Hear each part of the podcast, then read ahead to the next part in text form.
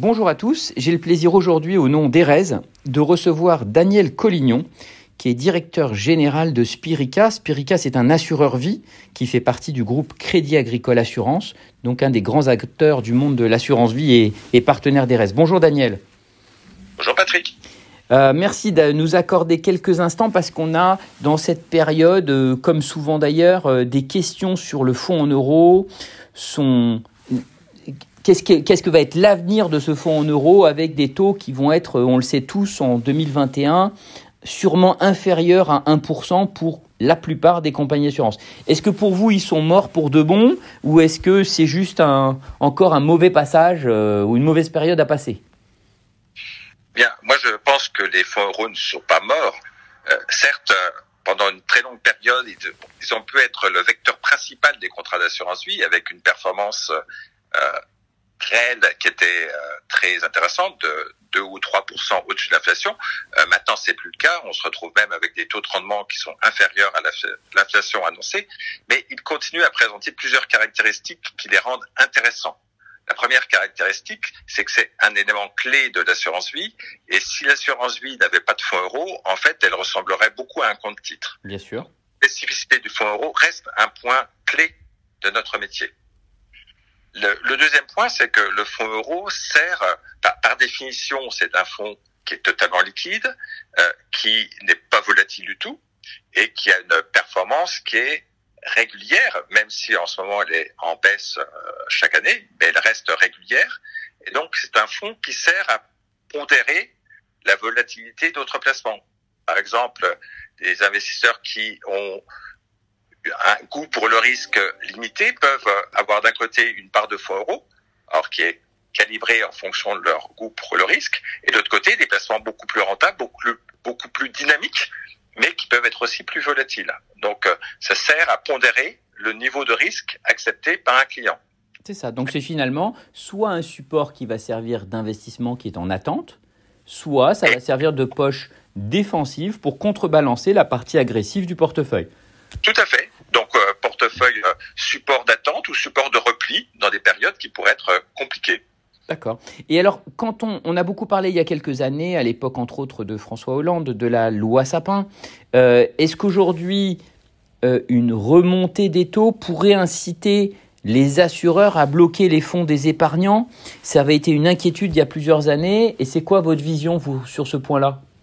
Ah, C'est vrai que la loi Sapin a prévu la possibilité pour les assureurs, dans certaines conditions euh, de marché très difficiles, par exemple une très violente hausse des taux, de pouvoir stopper pendant quelques mois, de mémoire c'était six mois renouvelables, euh, la, leur achat euh, sur les fonds euros.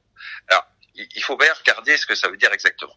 Si on se place dans une perspective de remontée euh, régulière, mais à un rythme raisonnable des taux de rendement.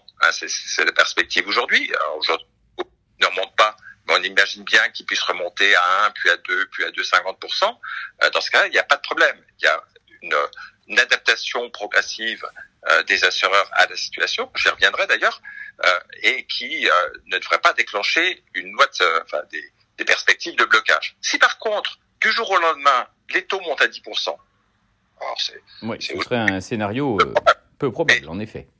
C'est juste pour euh, illustrer le propos. Si un jour les taux montent fortement sur un accident et rebaissent aussi vite quelques mois plus tard, un peu comme on a vu les marchés financiers s'effondrer en 2020 et reprendre pratiquement leur niveau euh, quelques mois après. Dans ce cas-là, le fait d'arrêter euh, les sorties qui pourraient être des sorties de panique et des sorties de panique qui mettraient en difficulté les, assureurs et donc leurs clients, c'est une solution qui est intelligente. Ça veut dire stop, stop, on, arrête de paniquer, on attend que les choses se calment et on y revient après tranquillement pour le bénéfice de tous.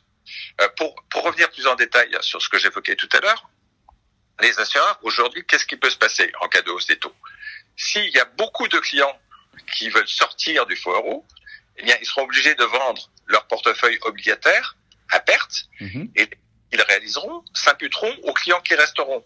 Donc, il y aura un déséquilibre entre ceux qui seront sortis et ceux qui resteront qui supporteront les pertes qui auront été laissées par les autres. Ce qui est pas, ce qui est pas juste, ce qui est pas juste et ce qui est pas une bonne solution.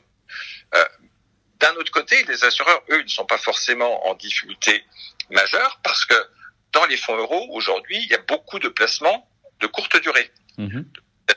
des obligations qui seront remboursées dans un ou deux ans.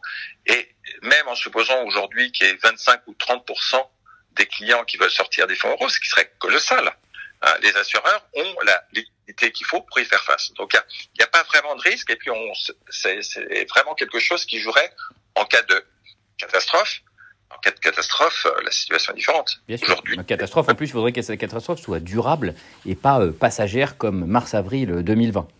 Absolument, mais tu vois, en mars-avril 2020, il n'y a pas eu de, il n'y a pas eu de panique euh, sur les marchés finalement. En tout cas, au niveau des particuliers, ils sont restés, ils sont attendus, ils ont raison. Bien sûr. Euh, sur les sur les taux, si on avait ce phénomène à l'envers, on se retrouverait dans une situation comparable, à mon sens. Euh, merci Daniel, c'est très clair comme explication. Je voulais revenir sur un point. Aujourd'hui, de nombreuses compagnies d'assurance créent des nouveaux fonds en euros, on va les appeler comme ça, nouveaux fonds en euros, nouvelle formule. Et est-ce qu'on peut revenir sur le rendement et le risque de ces nouveaux fonds en euros? Eh bien, traditionnellement, les fonds euros reposaient sur un triptyque clair liquidité, garantie, rentabilité. Ça, c'était très facile à assurer lorsque les taux d'intérêt étaient élevés. Euh, aujourd'hui, que les taux d'intérêt euh, ont fortement diminué, voire même sont négatifs pour beaucoup des placements que l'on réalise, on est dans une situation où gagner sur les trois tableaux n'est plus possible. Donc on a été obligé d'arbitrer et euh, on a arbitré un peu moins de garantie pour un peu plus de rendement. Par rapport à la situation d'un fonds euro qui aurait les mêmes garanties que par le passé, les traditionnels, euh, soit garantie nette de frais, donc 100% ou garantie brute de frais, euh, c'est plutôt 99%, le fait de baisser un peu la garantie permet d'espérer de 0,30 à 0,50% de rentabilité annuelle supplémentaire. C'est ça. Donc ça veut dire que un souscripteur peut avoir une éventuelle perte s'il venait à sortir dans un délai court. Euh, bah, il va peut-être être garanti qu'à 99 ou 98% de son investissement.